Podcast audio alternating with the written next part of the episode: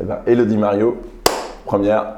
Bonjour Elodie. Bonjour. Euh, on s'est, tu es sophrologue et euh, on s'est, quand on s'est rencontrés, en fait, euh, la, la- je savais pas ce que c'était la sophrologie et comme dans un contexte de rupture, euh, ben, il y a des tas de gens, moi y compris à l'époque, qui, qui essayent des tas de trucs Ouais. différents et c'est un peu l'occasion. Et, et comme je connaissais pas la sophrologie, je me suis dit qu'à cela ne tienne, c'est l'occasion de, euh, ben, de le découvrir et du coup euh, de, de faire cette vidéo à cette occasion-là. Alors, Elodie, dis-moi, qu'est-ce que c'est la sophrologie?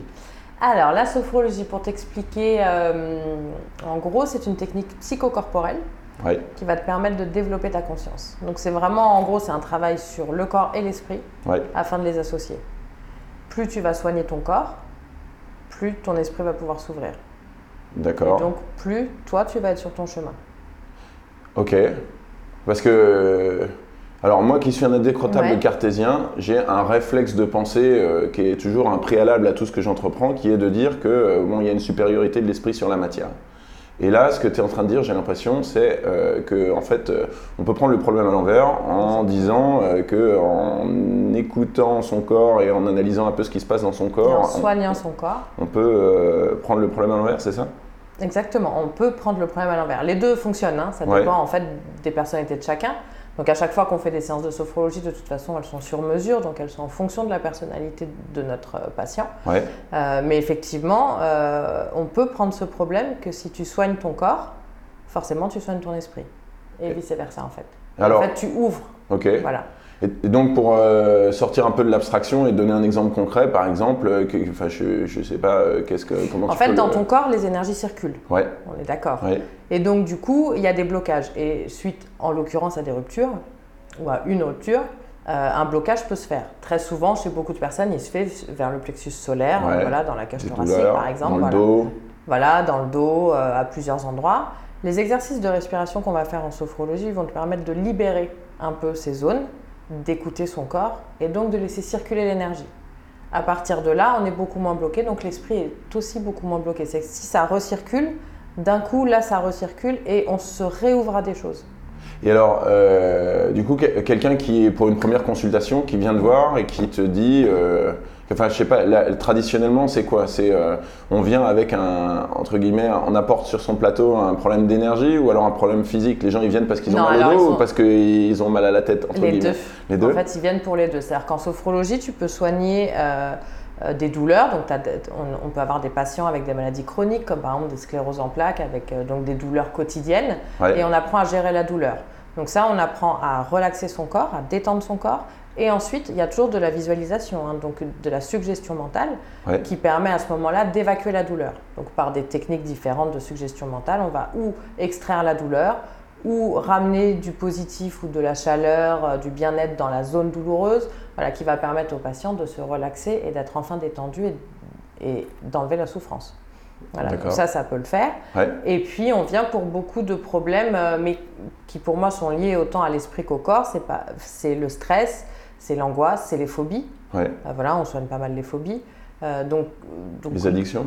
Les addictions, complètement, voilà. euh, tabac, alcool, même euh, les addictions euh, nutritives, c'est-à-dire enfin, sur l'alimentation, la boulimie, l'anorexie.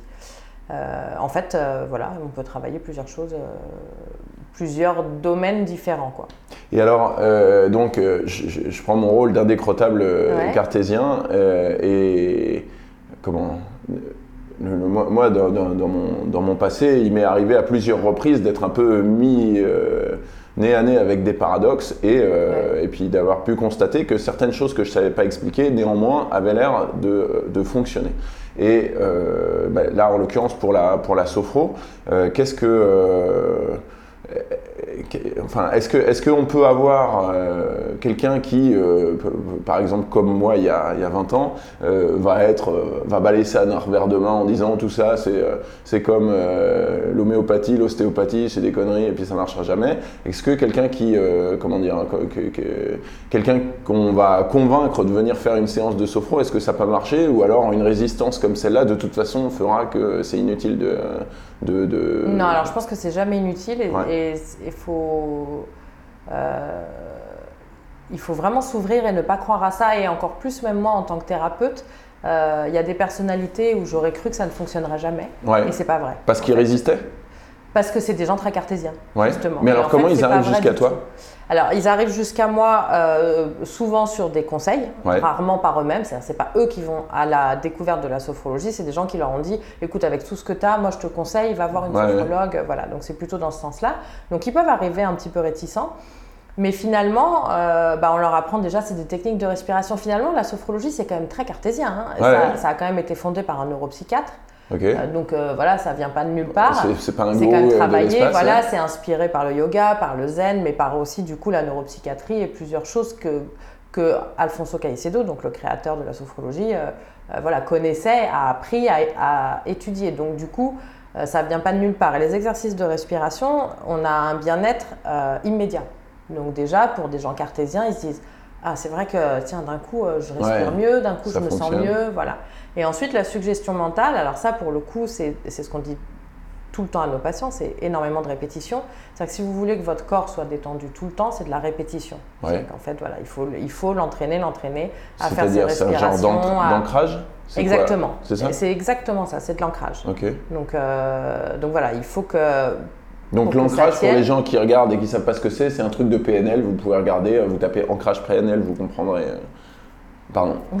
Vas-y, vas-y, excuse-moi. Et, euh, et donc, je ne sais plus ce que je disais. Euh, Donc, euh, oui, ouais, donc voilà, donc pour des gens qui sont très cartésiens, donc qui se rendent compte de ça, la suggestion mentale peut être un peu plus difficile à accepter pour eux. Ouais. Donc souvent, pendant la suggestion mentale, de toute façon, tout à l'heure, je te ferai une séance, donc Ouais, tu vas voir un peu comment on la vit. Tu as toute une détente du corps. Donc très souvent, à ce moment-là, ces gens ont toutes leurs idées qui passent. C'est-à-dire que là, j'ai pensé à ce que j'allais acheter comme course, ce que j'allais... Voilà. Donc ça, pour eux, c'est très difficile de se détendre. Mais comme il y a les exercices de respiration avant, ils sont déjà dans un état, ce qu'on appelle nous, sophronique, donc un état de conscience un peu abaissé. On n'est pas dans l'hypnose, on est entre les deux. Ok. Voilà. Donc euh, la personne reste consciente toute ça. la Alors, séance. attends, con- conscience abaissée, c'est-à-dire? C'est un niveau de conscience abaissé qu'on appelle nous conscience sophronique, c'est-à-dire que c'est un, c'est un niveau de conscience où les messages et la suggestion mentale que je vais faire va rentrer beaucoup plus profondément dans ton corps. Parce qu'on est Et dans moins ton esprit. en, en contrôle c'est Ouais, t'es un peu Parce moins- que c'est le ABC que je comprends pas bien. D'accord, alors en fait, tu as, le niveau de conscience comme on est là, Ouais. et tout à l'heure, en fait, tu, tu ne vas être que dans l'écoute, Mhm. et tu vas être présente, présent, mais tu vas pas être euh, actif dans la suggestion mentale. Donc il y a, euh, et comme Il y aura eu les prise, exercices de... Exactement. Comme il y aura eu les exercices de respiration avant, de toute façon, ton corps sera lui détendu. Donc c'est c'est comme un petit peu ce moment juste avant de dormir. Ok. Voilà. Et alors, on est encore là, mais on peut partir beaucoup plus loin, ce qui est pas mal pour la suggestion mentale, parce que le principe est que vous laissiez votre esprit aller là où il a envie et besoin d'aller. Ouais. Oui, puis ça, finalement, euh, tu, tu peux le présenter un peu comme le pari de Pascal en disant Qu'est-ce que tu risques euh, à essayer euh, Ah, il y a aucun, ah, ça c'est ça. sûr qu'il n'y a aucun risque. En sophrologie, on peut absolument, il, il peut ne rien peut casser. rien arriver. Après, euh, forcément, on a quand même des choses euh, interdites qui sont, on ne, on ne travaille pas avec les gens euh, atteints mentalement. Ok. Parce que c'est trop Parce que dangereux, ça- la ça, suggestion peuvent mentale sur décompenser, des etc. gens. ouais, ouais. Ouais. Ah oui. Voilà, c'est c'est- voilà, c'est la seule chose qu'on a qu'on qu'on ne fait pas, Ouais. qui serait dangereux. Sinon, euh, non. Et du coup, c'est un truc d'adulte ou tu peux faire ça avec les enfants? Non, j'ai déjà fait ça avec des enfants. Et c'est à partir de quel âge? 5 ans. 5 ans La fin Ok. de, ouais, de euh, 4 ans. On dit 4 ans parce qu'il faut qu'il y ait un niveau de conscience quand même. Voilà, Ouais. c'est ça. Et euh, ouais, c'est ça, il faut pouvoir avoir une relation un peu intellectuelle, euh, enfin dans, dans le verbe. Ouais, qu'il soit capable, Ouais. euh, voilà, qu'il soit capable de, de comprendre son corps. Déjà qu'il sache, euh, voilà, ce que c'est qu'un bras, un dos, un, voilà, c'est pas, Ok. Voilà déjà. Et puis, euh, ouais, oui, qu'il soit, qu'il soit un peu capable de s'exprimer. Encore, euh, les enfants chez eux, ça peut être un peu dur, mais c'est pas grave, on passe justement par le corps. Et, là, par exemple, je suppose que, euh, comment dire, enfin dans le cas d'un- enfant, comme il y a un tiers qui décide ça, c'est-à-dire que euh, quand on vient pour soi, Ah on, a, on a un objectif, mais là, bon, un enfant de 4 ans, c'est pas lui qui a demandé de venir euh, faire de la sophro. Et du coup, quel est est l'objectif du parent dans ces cas-là? Et est-ce que l'objectif est c'est atteint souvent sur ou- des enfants stressés, sur Ouais. des enfants qui ont beaucoup de, des troubles d'attention, Ouais. de mémorisation, de voilà, c'est Ouais. très très souvent sur ces Des vrais enfants de parents divorcés finalement. Par exemple. Et alors, Voilà, du coup, le, bénéfice, c'est en combien de temps et euh, Alors là, moi, je, je- je- je sais très bien en le disant que je réinjecte une notion de performance en disant, bon voilà, il faut beaucoup, de trois séances, c'est pas ça que je veux dire, mais Ça, on Je- n'a pas, et puis ça dépend vraiment du patient, ça dépend de sa régularité et dans les entraînements. C'est-à-dire que moi, avec tous mes patients, j'enregistre sur leur téléphone les séances ouais. et je leur demande de les répéter entre chaque, entre chaque rendez-vous. C'est-à-dire enregistré dans le sens euh, C'est enregistré audio, sur le dictaphone. vocal, ok. Voilà, exactement. Ok. Non, non, on fait pas de vidéo, audio, ça suffit Non, non, non, mais c'est ce que je voulais dire. Voilà, pas un truc, une lecture, non. quoi. Non, non. Et du coup, euh, et du coup, je leur demande entre chaque séance de, de refaire cette séance-là plusieurs fois. Alors ok, bon je tire la ficelle sur l'histoire de, de- de l'enfant là parce que ça m'amuse, enfin ça m'amuse, je veux dire intellectuellement ça m'intrigue, Euh, parce que je suppose que tu, vas, tu dois avoir des cas de figure comme ceux-là où en fait tu te rends compte que le gamin est stressé, mais en fait il est stressé parce qu'il est dans un, environnement, dans un environnement stressant et où du coup toi euh, en tant que thérapeute tu te dis ouais, en fait il faudrait que je m'occupe du papa, de la maman en même temps parce que finalement juste, euh, juste le- le- le- l'enfant c'est un genre d'épiphénomène. Alors du coup mes deux questions c'est comment tu fais dans ces cas-là et l'autre c'est est-ce qu'il y a de la sophro de groupe ou pas? Alors, alors, euh, ce que je fais dans ces cas-là, c'est que de toute façon, je vais quand même travailler avec l'enfant parce que euh, je vais lui donner des techniques pour lui, pour prendre du recul justement même sur ce qu'il vit à la maison ou sur ses zones de stress. Ouais. Parce que ça se passe entre lui et lui-même. On a tous des facteurs de stress, même si euh, on ne peut pas toujours mettre les parents responsables de tout. Ouais, même non, mais ce qui va me stresser moi va maîtresse. pas te stresser Voilà, toi. exactement. Ouais. Donc il faut qu'on travaille vraiment avec lui personnellement. Donc, euh, donc ça, effectivement, on peut dire qu'avec les parents, il faudrait... euh, je peux discuter avec les parents et leur proposer des séances si je sens qu'ils en ont besoin, mais euh, moi, l'important, c'est l'enfant à ce moment-là, et je pense peut- que je peux travailler avec lui sans aucun problème, malgré son environnement, et puis il apprendra de toute façon qu'avec un environnement difficile, il saura faire. ça. Voilà, C'est lui, il saura réagir, exactement. Ouais. Euh, et ta deuxième question, c'était... C'était, mais du coup, est-ce que tu peux le faire à plusieurs, en Alors, je groupe, fais des euh, groupes de qui se groupe. connaissent ou des groupes qui se connaissent je pas fais des séances de groupe en entreprise. Ouais. donc des groupes qui se connaissent mais qui travaillent ensemble, donc il n'y a pas d'intimité. Euh, dans ces cas-là, je fais des séances beaucoup plus générales, beaucoup plus globales. Elles ne sont pas personnalisées, c'est-à-dire qu'elles Ouais. ont des thèmes, mais elles ne sont pas personnalisées à chacun. Euh, parce que bah, forcément, les gens se livrent moins, c'est plus Ouais, délicat bah dans le travail. voilà. Oui, puis tu as Donc, toujours euh, Jean-Luc de la compta qui est là parce Voilà. qu'il est obligé, mais euh, qui fout le bordel. Alors souvent, ils sont rarement obligés. hein. ah oui Euh, dans toutes les entreprises, euh, les séances de sophrologie sont souvent sur volontariat. Ok. Voilà. Très, ouais, c'est très rare que ce soit obligatoire. Et c'est quoi C'est des contextes euh, genre euh, des grosses boîtes euh, sujettes au burn-out à l'échelle ou... Il y a vraiment Ouais. de tout. Ouais.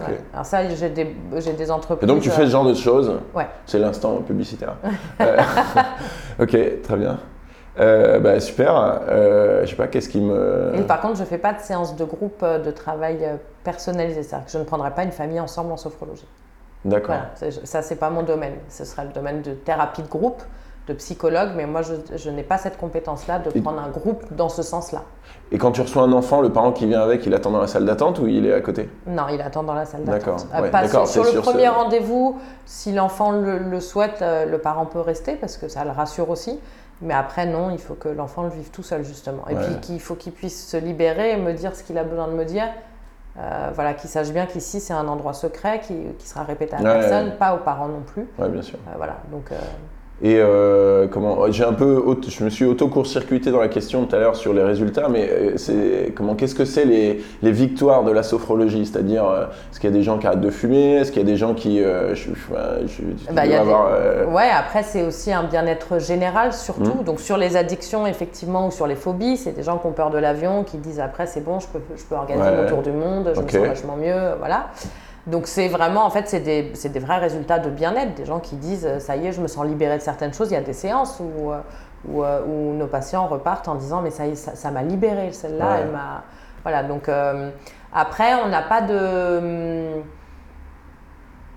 Après, enfin, chacun voit comme il veut, il n'y a pas de réel. Par contre, il faut toujours que l'objectif du patient soit atteignable. D'accord. Voilà, c'est ça qui est très important, mais ça, on le met en place avec Ouais. notre patient dès le départ. C'est vrai pour tout dans la vie de- en fait. Exactement. Ouais. Mais enfin, Tu veux dire je promets pas la La sophrologie ne me Voilà. permettra pas d'être euh, président de l'ONU ou... euh, Non, en tout cas, pas que. D'accord. Voilà, c'est-à-dire que dans ces cas-là, il faudra travailler à d'autres choses si tu veux être président de l'ONU. Voilà, par exemple, on fait exactement, c'est un très bon exemple parce qu'on fait, j'ai eu des étudiants qui passent les concours des grandes écoles ou même le bac et qui sont très stressés, Ouais. du coup qui n'arrivent pas sur les oraux, euh, donc je travaille énormément là-dessus. Mais comme je leur dis, si vous ne travaillez pas vos cours, moi, vous n'aurez Ouais, pas le bac grâce à la sophro. ça. La sophro n'a jamais donné Ouais. un baccalauréat. C'est juste, vous vous, Voilà. comment, Par vous, contre, vous saboterez pas les, au moment voilà, du- je vous mets dans les meilleures conditions pour réussir un permis de conduire, un bac, un, voilà, un examen, euh, un entretien professionnel si vous êtes trop stressé. Voilà, vous avez, euh, voilà, vous êtes dans les meilleures conditions si vous avez travaillé à côté, tout est réuni. Quoi. Et alors, euh, il y a certaines disciplines euh, qui sont, euh, je sais pas, par exemple, euh, en psychomotricité, il y a des gens qui sont plutôt psycho et d'autres qui sont plutôt moteurs. Mhm. Et j'imagine que dans la sophro, il doit y avoir une espèce de gradation entre des gens qui font, je, je suppose, hein, donc tu me corriges si je me trompe, qui font des choses, comment dire, plus ou moins, allez, je lâche le mot mystique, euh, mais plutôt moins que plus, et puis de l'autre côté, euh, des espèces de gourous. Alors, est-ce que c'est le cas? Et dans ces cas-là, comment est-ce qu'on comment est-ce qu'on choisit et pour quelles raisons entre euh, deux sophrologues qui vont être euh, soit très euh, gourous, euh, euh, comment dire, un peu évaporés, ou, euh, ou quelque chose de plus... comment- je, je sais pas, je, je, je sais pas Alors normalement, on n'est pas censé, on n'est pas du tout dans le mystique. Ouais, Euh, la pratique de la sophrologie et la méthode de la sophrologie est très cadrée. d'accord. Donc, Oui, euh, donc en fait, c'est une idée que je me faisais. complètement. Ok, donc On il n'y a pas de gourou. du tout, non, pas du tout. Ok, Et s'il y a un gourou, c'est qu'il n'est pas sophrologue. ouais, ou alors pas que. Pas que. Ah ouais, ça après, par contre, il n'y a pas de problème. Puis moi, je suis énergéticienne aussi, donc Ouais, euh, ouais. j'ai aucun souci avec euh, voilà, le travail sur l'énergétique et même un peu plus. Mais, euh, mais par contre, non, non, la, la sophrologie, c'est une technique bien particulière qui doit être apprise et qui est très cadrée avec un code de déontologie, avec, euh, avec un- un- une certification RNCP. Enfin voilà, c'est pas. D'accord. Ok. euh, ouais, Bon, ben très bien. Euh, tu m'as parlé d'une séance tout à l'heure. ouais. Donc, si euh, c'est moi qui vais passer faire. à la question. Euh, je vais donc, euh, euh, pour la première fois et à mon grand plaisir, je dis ça maintenant, on va voir tout à l'heure, euh, donc euh, me, me soumettre à une séance de sophro pour que. euh, donc, il va être une séance, tu m'as dit générique, on va pas parler de mes petits problèmes à moi. Non, voilà, exactement, Bon, parce qu'on je va pas pas la faire. pudique, non, mais on va pas la personnaliser parce que de toute façon, ça rentrerait dans un, un protocole entre 8 et 12 séances. pour- Ouais. Enfin voilà, si on personnalise vraiment, on va jusqu'au bout des choses et on le fait vraiment. Euh, là, la séance que je te propose est une séance plus facile, qui sera plus facile aussi à écouter pour les gens qui nous regardent Ouais. et qui, est sur la prise de recul, donc qui est assez importante. En, dis, on a- ça sert voilà. tous les jours. Ça sert tous les jours et, euh, et aussi quand on vit une rupture où on se prend tout un peu, un peu de plein fouet et essentiellement la souffrance et du coup un petit peu de recul sur cette souffrance euh, voilà, fait pas de mal et, et peut être pratiqué par tout le monde voilà, sans personnalisation. Bon alors, tu, tu fais la transition idéale. Euh, Je, je t'avais demandé euh, si tu avais des, des suggestions à faire euh, aux gens qui étaient dans un contexte de rupture. Donc la première suggestion, c'est prenez du recul et regardez la séance de sophro qui suit. Et si tu avais une deuxième suggestion, ce serait formidable. Ah bah, la deuxième suggestion, euh, je dirais surtout aller à la rencontre de vous-même. Voilà, Ouais. Trouvez les méthodes pour vous trouver vous. Parce que, euh, effectivement, on peut être triste d'avoir perdu quelqu'un, que la relation se soit terminée. Euh, simplement, si vous êtes bien avec vous-même, on surmonte beaucoup plus de choses. Et, Et que le plus important, c'est d'être bien avec vous-même et ça vous amènera ensuite, par la suite, du coup, à faire des rencontres qui sont beaucoup plus en adéquation avec ce que Ouais, c'est ça. Si on est aligné soi-même, on risque pas de rencontrer des personnes qui nourrissent euh, les mauvaises choses chez Exactement. nous. Ouais. Tout à fait. Donc ce serait un peu le conseil, c'est de profiter de ce moment où vous êtes seul pour vous occuper de vous, mais profondément. C'est-à-dire trouver votre euh, vous intérieur, votre Ouais. ce qu'on appelle le moi intérieur. Voilà. Parfait. Eh ben, allons-y. On se retrouve tout de suite euh, pour le. pour Eh la- très bien.